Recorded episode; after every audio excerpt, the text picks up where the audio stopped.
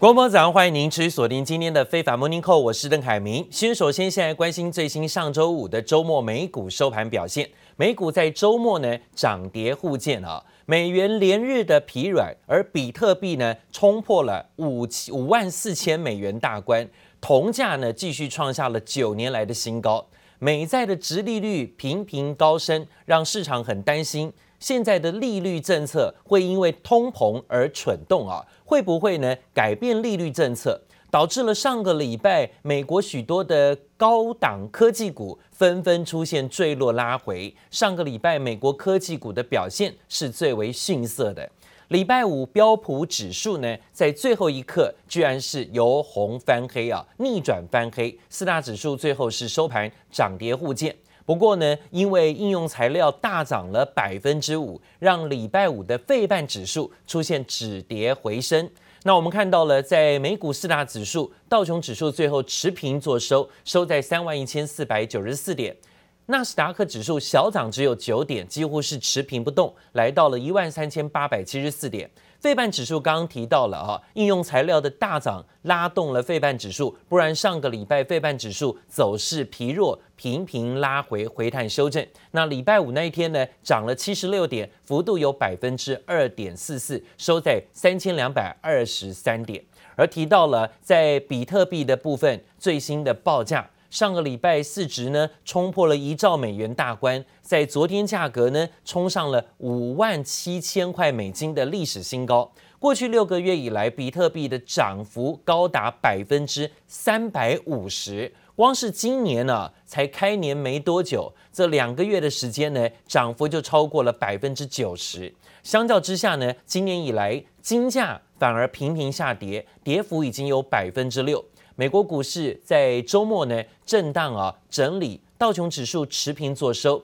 但是以今年以来美股道琼指数算到现在还算是上扬的，标普指数跟纳斯达克指数到今年目前统计为止还是维持走高，但是先前领头看多的比特币特斯拉执行长马斯克日前呢却在推特表示，他认为。比特币的价格有一点高喽，估计呢，分析师啊，尽管预测二月初投资十五亿美元比特币的特斯拉已经获利了十亿美元，渴望超越去年在电动车上的营收。但是呢，马斯克执行长上个礼拜周末居然在推特发文，认为比特币跟以太币的价格最近感觉有点涨过头了。而随着马斯克态度转趋保守，也让市场开始担心加密货币行情是不是呢会有降温的风险？这对于台湾相关的挖矿概念、显卡概念呢，可能会带来牵动的一些影响。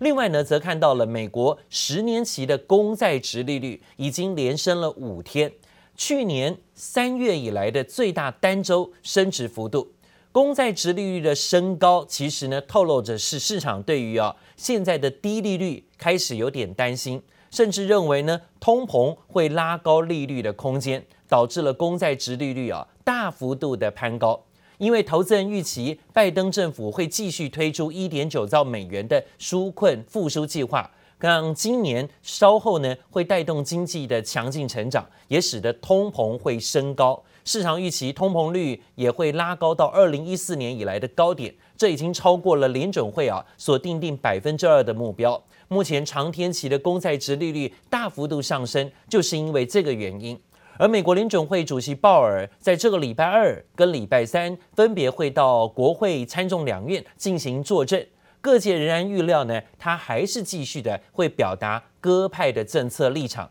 重申林准会会全力的支撑经济复苏，达成充分的就业跟通膨率低于百分之二的使命。但是呢，观察家认为啊，未来几个月林准会可能呢，政策利率会走到一个十字路口。究竟呢，继续要对市场注入资金来确保经济复苏，还是会慢慢的暗示宽松政策会退场，避免通膨猛升？这鲍尔主席的处境相当困窘，因为呢，一旦经济开始加速成长，鲍尔的宽松政策立场就会面临考验啊。另外呢，则看到了美国总统拜登上任之后呢，在十九号首度的在 G7 会议啊发表演说，就呼吁欧盟。各盟友要做好跟中国的长期战略竞争准备，还说呢要反击中国政府在经济方面的威胁。此外呢，承诺要提供四十亿美元支持全疫苗的施打。那重建美国成为多边团队的成员，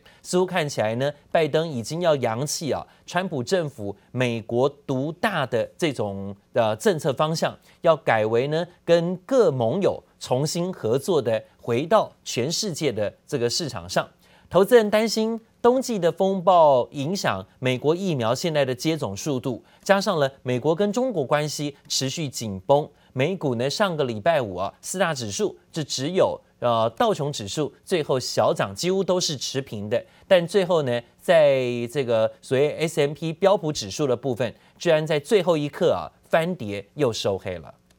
We must prepare together for long-term strategic competition with China. How the United States, Europe, and Asia work together to secure the peace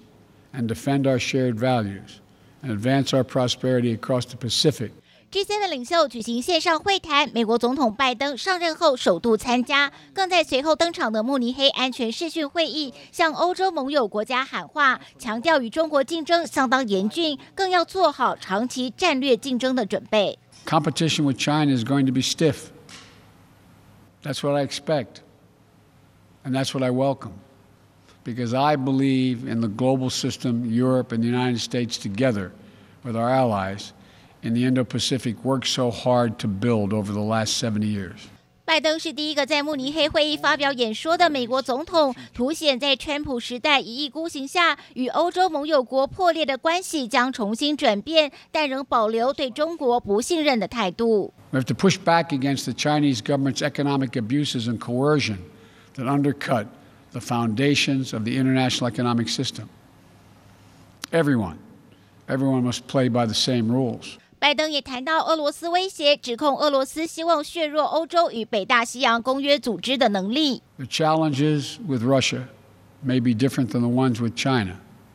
but they're just as real. 不过，拜登也强调绝不会回到冷战时期，更强烈表示要与欧洲盟友国修复关系决心，也让今年 G7 主席国英国首相强生表示，美国又重回自由世界的领导者。America is unreservedly back as the leader of the free world, and that is a fantastic thing.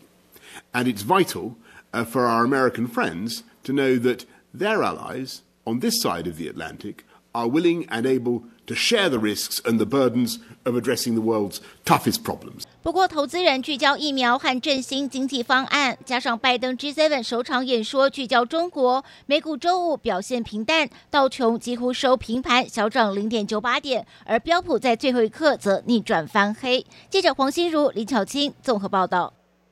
美国现在呢，面对的问题来自于哦暴风雪的袭击，还包括了疫情呢不断的在扩散，还有包括死亡的病例。像现在看到德州真的是罕见遭遇到猛烈暴风雪侵袭，不仅出现了摄氏零下十八度的低温，已经造成了非常多人死伤，甚至呢有千万人口哦供水用电都受到影响。甚至也因此呢，造成了有一氧化碳中毒的案例。一天两天之内呢，居然爆发了好几百起的这种一氧化碳中毒案件。此外呢，美国总统拜登稍早正式签署了批准德州进入重大灾难的状态，可让联邦资金用于德州全境的赈灾。而拜登最近呢，也会亲自前往视察灾情。大树房屋结冰，沿路一片雪白世界。强烈暴风雪侵袭美国南部，至少酿成数十人死亡，超过千万民众供水供电受到影响。对此，美国总统拜登也在稍早正式批准德州进入重大灾难状态。In the United States, as American President Joe Biden has now declared a major disaster in Texas. He is ordering federal help for the state grappling with a severe winter storm and the roughly 13 million people who are struggling to access basic things like clean water. 美国联邦紧急事务管理署在二十日发布声明后，联邦资金将能用于提供德州民众临时住所、房屋修缮费用补贴、低息贷款 等賑灾助援。 此外，白宫也表示，在不影响救灾工作前提下，拜登将安排亲自视察德州灾区最新状况。目前当地水电仍不堪负荷，民众想找水都不容易。Oh, well, it's been an experience. I've been driving around trying to find water, and I just left QuikTrip for any ice or anything, and so. Uh, it's it's pretty tough to find bottled water. Uh, we are having to boil. We're out of water, so not good. 陷入冰天雪地的德州，不仅罕见出现摄氏零下十八度低温，酿成大规模停电灾情，也导致一氧化碳中毒案例攀升到至少三百件，且数据恐怕只是冰山一角。不过，德州州长有信心将能顺利渡过难关。There are still about 165,000 Texas households that remain without power. I want to reassure you.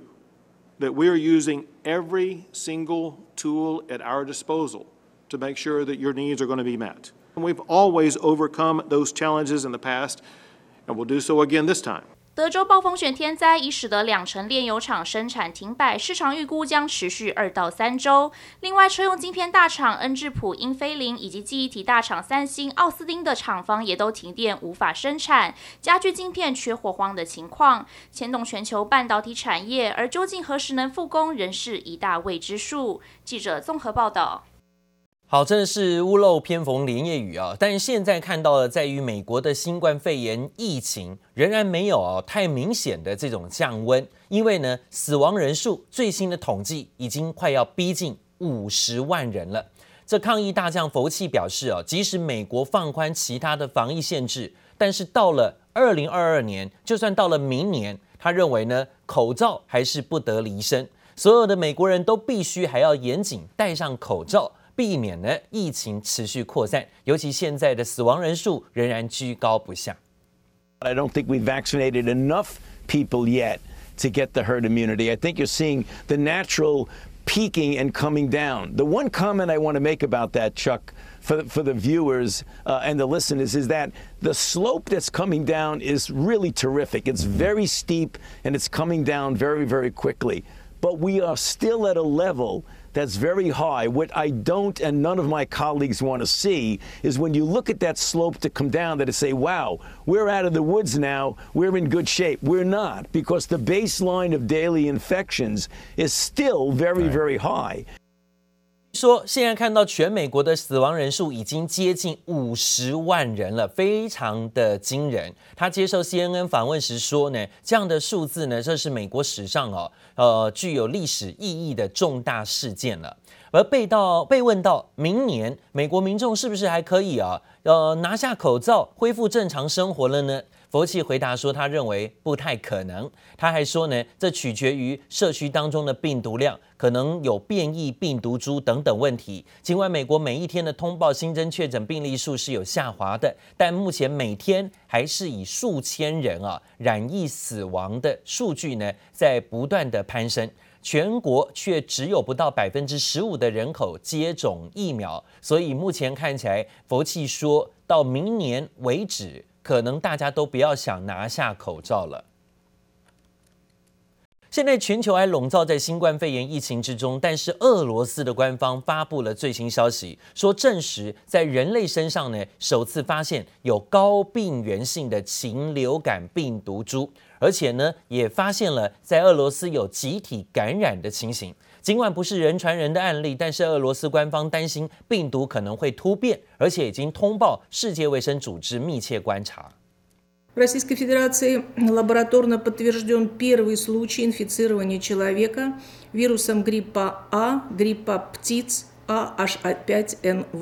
新冠疫情警报还没解除，俄罗斯官方却又证实，首次在人类身上发现 H5N8 禽流感病毒株，在南部一家禽类养殖场，至少七名员工感染。尽管还没有人传人案例，但 H5N8 对禽鸟相当致命，俄罗斯当局不敢大意。An outbreak was recorded among birds there in December. The workers, though, did not suffer any serious health consequences.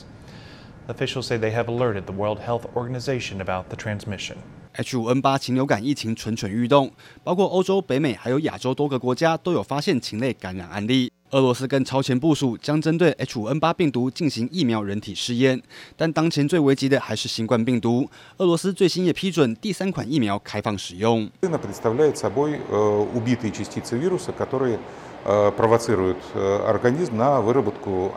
不过，这款名为 Covivac 的疫苗还没有进行大规模临床试验。与过去两款俄罗斯研发的疫苗一样，官方都抢先批准使用，因此实际保护力遭质疑。而目前新冠疫苗受到高度关注的美国药厂辉瑞的疫苗，不但获得疫苗接种速度最快的以色列官方挂保证，保护力超过百分之九十五。澳洲也开始全面接种辉瑞疫苗。澳洲总理莫里森带头挽起袖子接种辉瑞疫苗，还与澳洲第一位接种辉瑞疫苗的人互动，展现亲民作风。澳洲全民免费接种辉瑞疫苗，提前一天开始施打。虽然不是强制措施，但莫里森率先示范接种，希望能提高民众接种疫苗的信心。杰里木与邓邦万综合报道。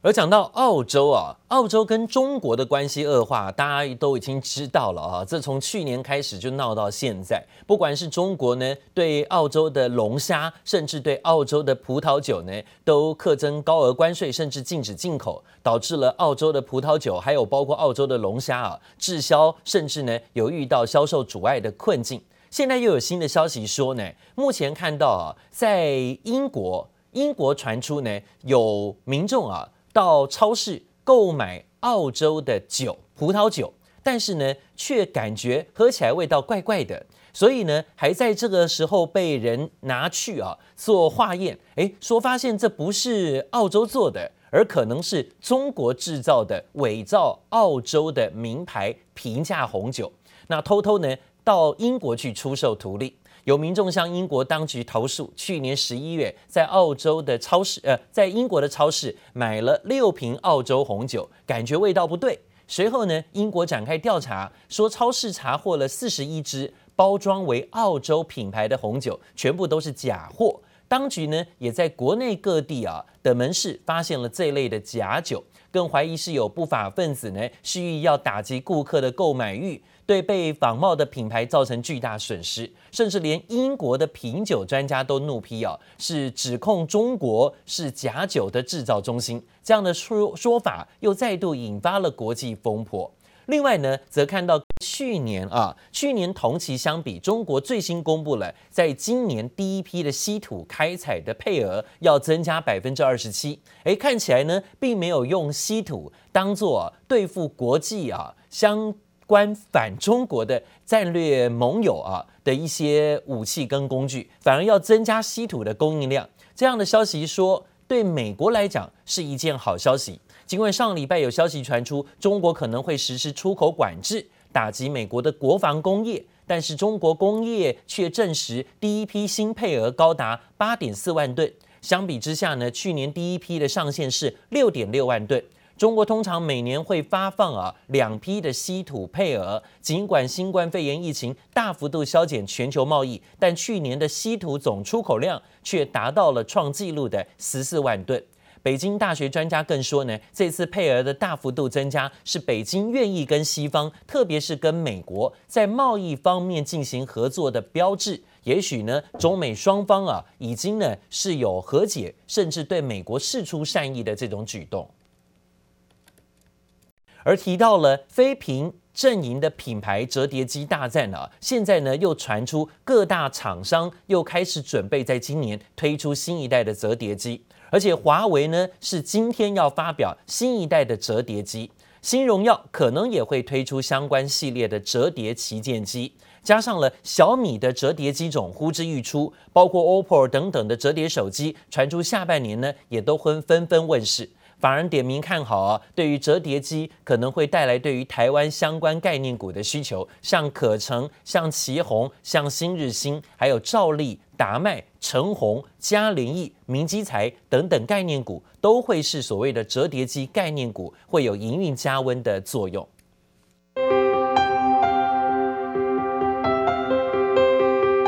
折的面板缓缓展开，华为将在二月二十二号发表的折叠新机 Mate X2，有别于前一代首次采用荧幕内折设计，将搭载京东方显示器，主荧幕和副荧幕的解析度都比前一代的 Max XS 还要高，也有望搭载华为最新的五纳米麒麟九千系列晶片，搭配五千万像素的四镜头，规格升级不少。The South Korean giant has not yet received a special license from the United States Department of Commerce for doing business with Huawei. Thus, the company cannot supply display panels to Huawei for the Mate X2 smartphone. 华为虽然不得已舍弃原本的面板供应厂三星，改用京东方，但也显示京东方已经有能力和韩国厂商竞争，成为全球显示器市场不可忽视的力量。华为新机成了瞩目焦点，不过同时，美国禁令的威胁依然存在。 那如今的华为面临的形势啊，依然很严峻。根据专业机构的预测呢，因为缺少芯片，华为今年的手机出货量将会在四千五百万台左右，在全球手机市场的排名呢，也将会从第二名降到第七名。美国制裁冲击持续发威，供应商爆料，华为已经通知今年手机订单将缩减六成，还仅限于四 G 零组件，只能做低阶产品。而华为去年断尾求生的荣耀则表示，目前已经。和主要供应商恢复业务，包括 AMD、英特尔、联发科。荣耀也在一月推出了 V40 五 G 智慧型手机。尽管华为强调不出售手机业务，也积极拓展手机以外的事业，但智慧型手机占营收将近一半的比重，恐怕还是难逃营运冲击。记者刘志柔、连世修综合报道。